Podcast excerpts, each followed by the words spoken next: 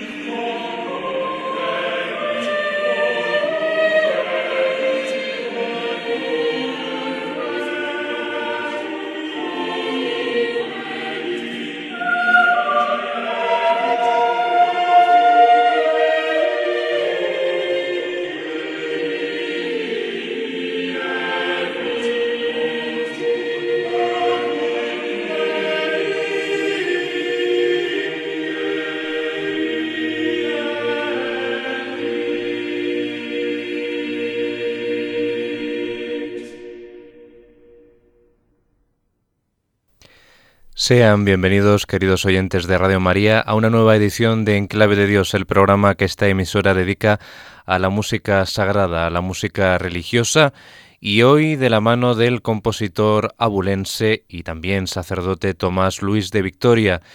Será el protagonista de este y el siguiente programas de Enclave de Dios con motivo de cumplirse el 405 aniversario de su muerte el 27 de agosto de 1611 en Madrid.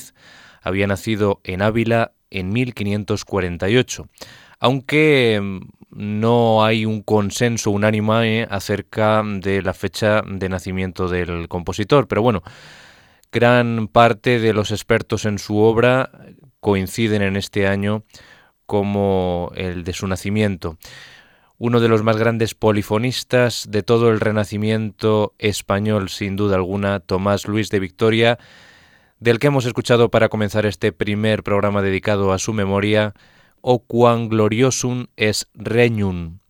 Es un motete que está escrito a cuatro voces que hemos escuchado en la interpretación del coro Monteverdi. En este primer programa dedicado a Tomás Luis de Victoria vamos a realizar un recorrido por algunos de sus motetes, esas composiciones por lo general eh, breves que están escritas a cuatro, a cinco, a seis e incluso a ocho voces.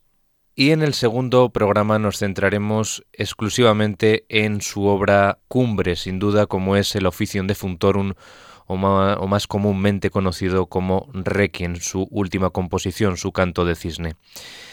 Victoria viaja a Roma con 17 años, recomendado por sus profesores de la Compañía de Jesús cuando estudiaba en el prestigioso Colegio Jesuita de San Gil en Ávila.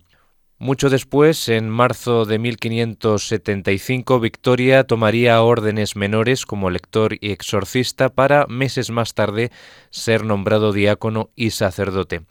Fue ordenado con 27 años en la iglesia de Santo Tomás de Canterbury, situada frente a la iglesia española de Santa María de Monserrato en Roma, donde en 1569 Victoria había trabajado como cantor y organista. Podemos concebir a Tomás Luis de Victoria como uno de los máximos representantes del misticismo español, esa corriente mística inherente a su época, que tiene también como exponentes a sus coetáneos Santa Teresa de Jesús, también paisana suya, y San Juan de la Cruz. Era el ambiente religioso de esa época, de esa segunda mitad del siglo XVI en España. Las composiciones de Tomás Luis de Victoria proceden de un alma que vive lo que está representando en música. En sus últimas composiciones se inclinará de modo decidido hacia la estética barroca en dos de sus principales manifestaciones. Una de ellas es la policoralidad, estrictamente dicha, o sea, la concepción de las voces como en varios coros, sobre todo estamos hablando de las composiciones a ocho voces, y otra característica que mm, anuncia ya el barroco es el acompañamiento, que ya casi es continuo, aunque en Victoria siempre será parcial ese acompañamiento, duplicando al primer coro pero en el que está en germen el que se impondría como auténtico continuo en años posteriores desde los primeros decenios del siglo XVII. Es verdad que todavía Victoria no distingue estilísticamente el primer coro del segundo, cuando la obra es a ocho voces en dos coros, o respecto de los otros dos, cuando es a doce, pero esto no obsta para que la concepción sea policoral en el más estricto sentido. Estas son palabras de el padre José López Calo, que en su libro La música en las catedrales españolas mm, dice esto respecto a la figura de Tomás Luis de Victoria, un profundo conocedor no solo de Victoria, sino de toda la polifonía y de la música sacra en general en lo que atañe a España, a las catedrales españolas. Bien, pues continuamos en este primer programa dedicado a Tomás Luis de Victoria, un compositor que se define por su austeridad, su recogimiento y su intimismo.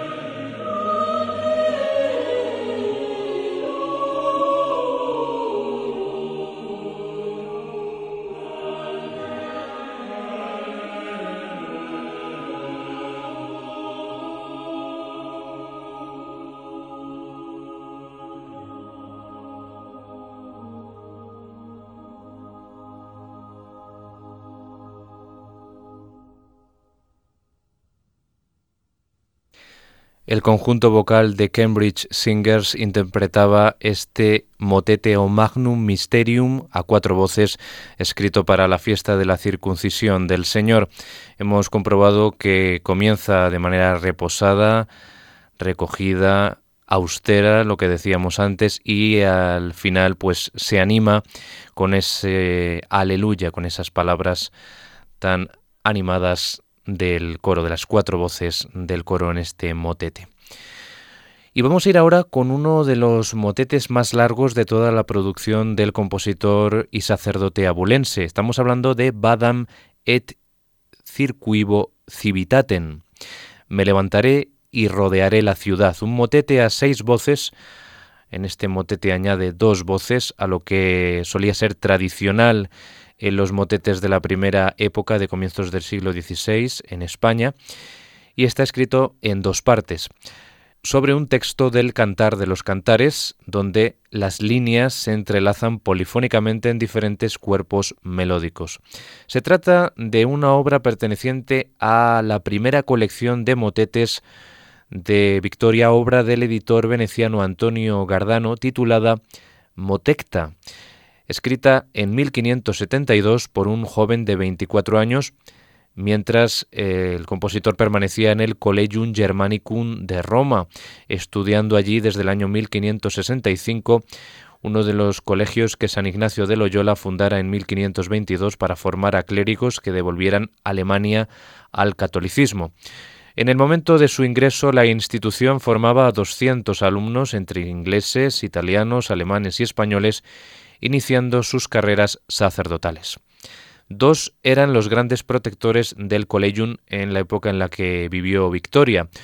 Uno era el rey Felipe II y otro era el cardenal arzobispo Trugles von Walburg, el cual protegería de manera especial a nuestro compositor, por lo que éste le dedicó la primera edición de estos Motecta, que constituyen la base de lo que en lo relativo a esta forma Victoria sería capaz de alumbrar en años posteriores.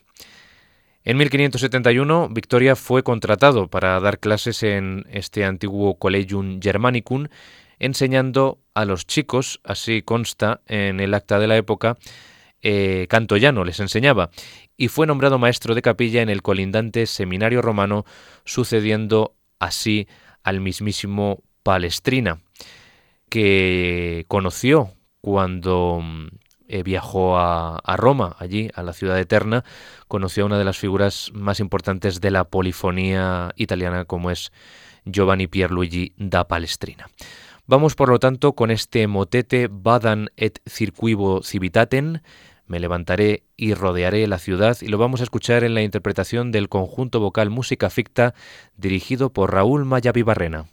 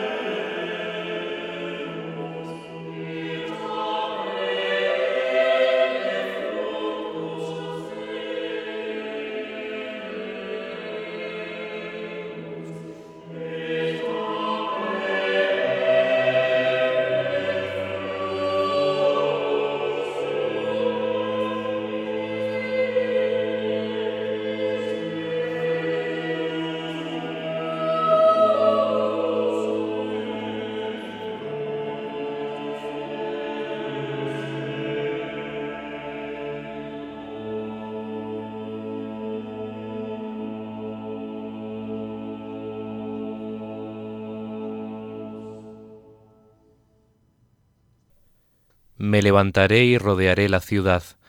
Pasaré por calles y plazas. Buscaré al que ama mi alma. Lo busqué y no lo hallé. Yo os conjuro, oh doncellas de Jerusalén, si hallarais a mi amado, que le hagáis saber que de amor estoy enferma. ¿Qué es tu amado más que otro amado, que así nos conjuras? Mi amado es alto y rubio, señalado entre diez mil, tal es mi amado, tal es mi amigo. Oh doncellas de Jerusalén, ¿dónde se ha ido tu amado, la más hermosa de las mujeres? Lo buscaremos contigo, subiré a la palma, tomaré sus ramos. Este es el texto del motete que acabamos de escuchar, Vadan et circuivo civitaten, motete a seis voces escrito en dos partes eh, dentro de la colección Motecta, la primera compilación de motetes que realizó Tomás Luis de Victoria en 1572 con tan solo 24 años. Desarrollo desde hace ya muchos años mi trabajo, especialmente en la música eclesiástica, a la que me veo llevado por cierto instinto natural y según me parece entender por la opinión de los demás, de manera no desafortunada. Así se dirigía al Papa Gregorio XIII, Tomás Luis de Victoria, en su dedicatoria del Himni Totius Anni de 1581. En ese mismo año escribía otra dedicatoria al cardenal Michel Bonello, con motivo de su composición cántica Beata Virginis, y decía lo siguiente. Si alguien buscara utilidad, nada es más útil que la música, que penetrando con suavidad en los corazones a través del mensaje de los oídos, parece servir de provecho no sólo al alma, sino también al cuerpo. Con estas dos citas eh, podemos eh, vislumbrar, eh, ver cómo Victoria concebía la música como una herramienta para llegar al alma y para llegar a Dios de una manera directa. Vamos ahora con uno de sus himnos escritos a cinco voces, que se escuchó en eh, la iglesia de San Giacomo degli Spagnoli, la iglesia de San Juan de los Españoles, en Roma, durante los maitines y laudes. Estamos hablando del Tantum Ergo, que está compuesto por las dos estrofas finales del Panche Lingua, el himno eucarístico de Santo Tomás de Aquino, una melodía española en canto llano. A una estrofa en polifonía, en este himno, le sigue la estrofa final cantada de forma rítmica en canto llano. El texto de este himno es el siguiente. Veneremos postrados tan gran sacramento, y que la antigua ley dé paso al nuevo rito, que la fe supla la deficiencia de los sentidos. Alabanza y aclamación, salud, honor, poder y bendición al engendrador y al engendrado, y un elogio igual a quien procede de ambos. Amén.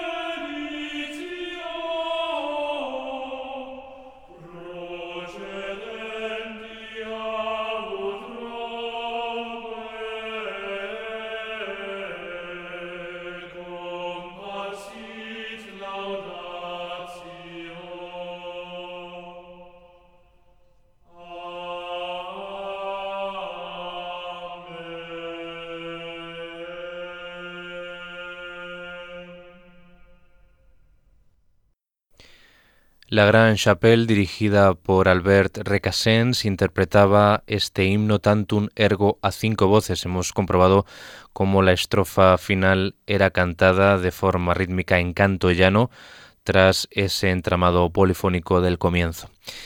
Bien, pues continuamos en este programa primero de los dos que vamos a dedicar a la excelsa y magna figura de Tomás Luis de Victoria, excelsa para la polifonía del siglo XVI, para la música renacentista española.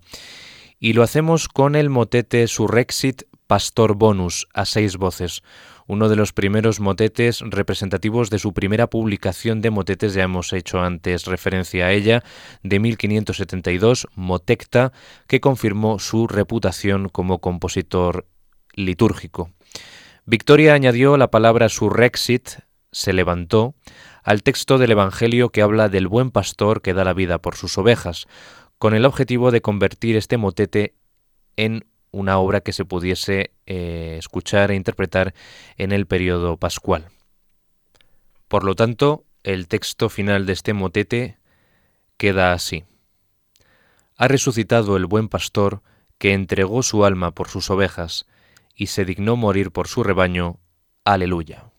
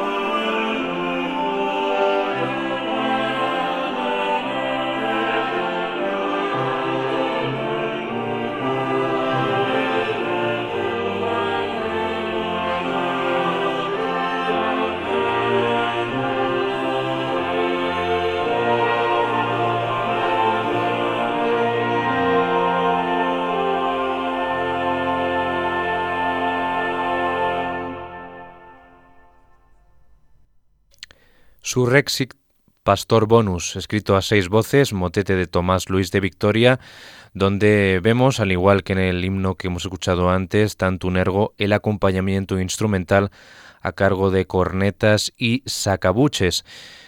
La participación de ministriles que eran instrumentistas en las celebraciones religiosas para dar solemnidad al culto fue en aumento a medida que transcurrió el siglo XVI. Escuchábamos de nuevo la interpretación de Albert Recasens al frente del conjunto La Grande Chapelle. Vamos ahora con otro de los motetes eh, publicados en este caso en 1576 por nuestro protagonista hoy aquí en este programa especial de Enclave de Dios en Radio María, Tomás Luis de Victoria. Es el motete Ardens es Cormeum, que pone en boca de María Magdalena cuando busca el cuerpo de Cristo tras haber encontrado vacía la tumba en la mañana de Pascua. Mi corazón se inflama en deseos de ver a mi Señor. Busco y no encuentro dónde lo pusieron. Si tú te lo llevaste, dímelo, y lo recogeré. Aleluya.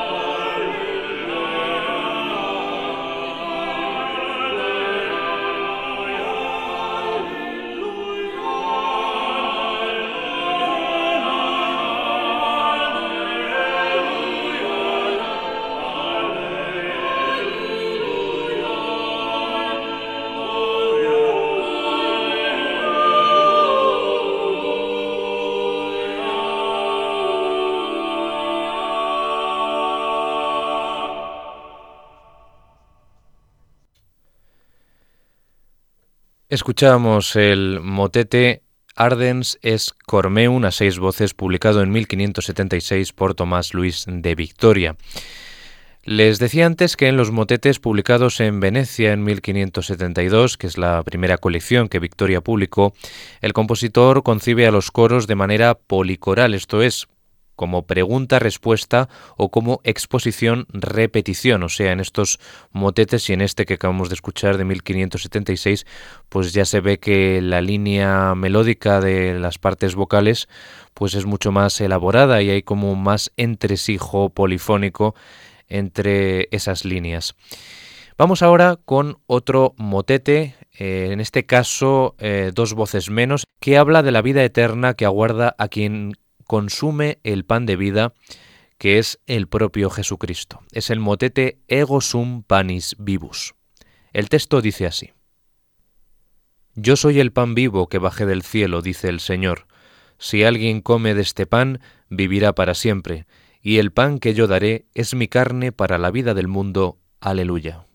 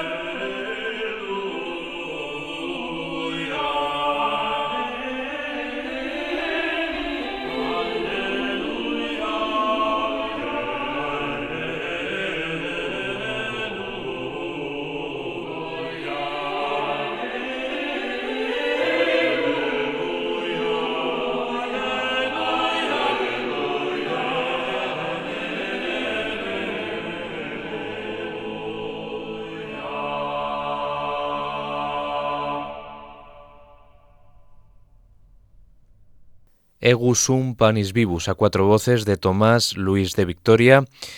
Esta serie de motetes la estamos escuchando en la interpretación, siempre en todo momento, de La Gran Chapelle, dirigida por Albert Recasens. De igual manera que toda la música tiene su fundamento en un cierto sonido concordante a partir de voces discordantes, consiguiendo que suene a los oídos de los reyes como algo grato y casi diría que celestial. Con estas palabras se dirigía nuestro músico Tomás Luis de Victoria al rey Felipe III con motivo de la dedicatoria que le destinó por la publicación en 1600 de su Misae, Magnificat, Motecta y Salmi, de estas cuatro colecciones. Vamos a afrontar ya el final de nuestro primer programa dedicado a la figura del compositor y sacerdote abulense que cumple 405 años de su fallecimiento en 1611 en el eh, convento de las Descalzas Reales en Madrid. Un lugar en el que desarrolló la última parte de su vida y del que hablaremos en el siguiente programa con motivo de el requiem de este compositor. Vamos ahora para finalizar este programa con el motete O Sacrum Convivium, escrito también a cuatro voces, y nótese que esta disposición a cuatro únicas voces era lo tradicional que se hacía hasta mediado el siglo XVI en España, pues era el modelo a seguir por todos los polifonistas y luego ya se iban eh, introduciendo una serie de cambios sustanciales en la manera de la distribución de las voces. Se aumentó la plantilla a 6, a 8 e incluso a 12. Victoria tiene composiciones bastantes, a 12 voces y también con el tema del acompañamiento, que era un, elemento que se iba integrando en eh, el entramado eh, coral, la incorporación de instrumentistas y el órgano también como instrumento que acompañaba en la parte de abajo a cada uno de los coros que cantaban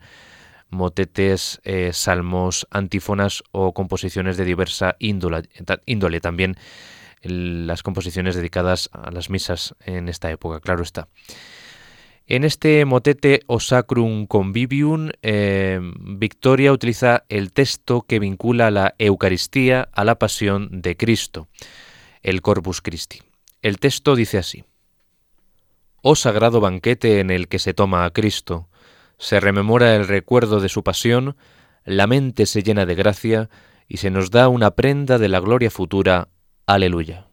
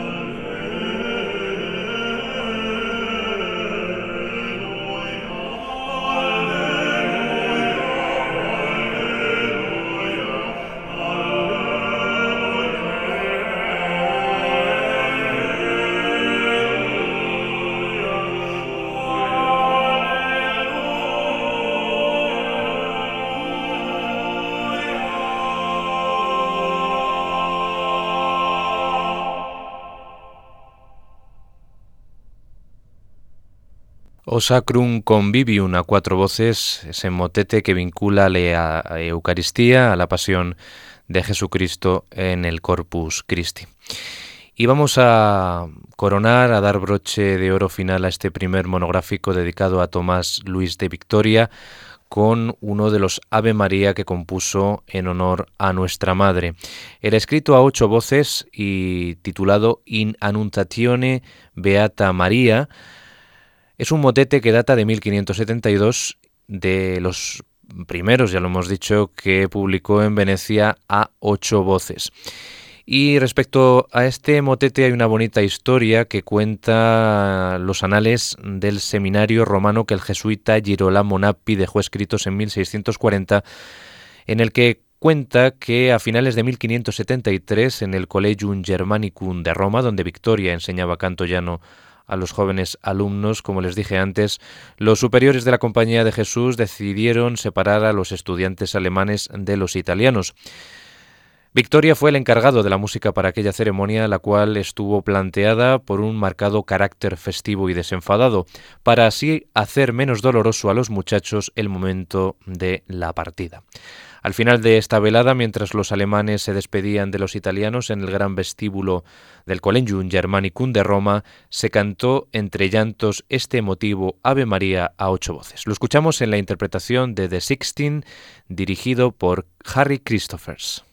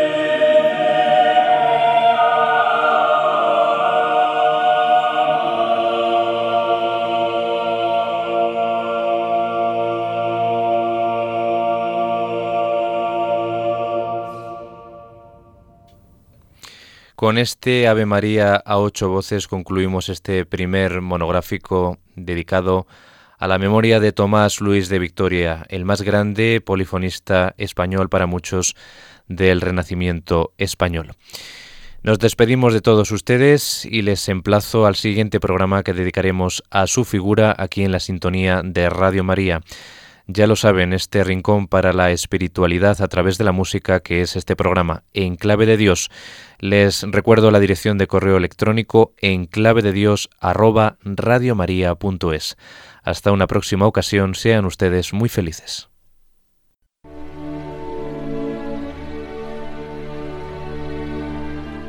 Y así termina En Clave de Dios con Germán García Tomás.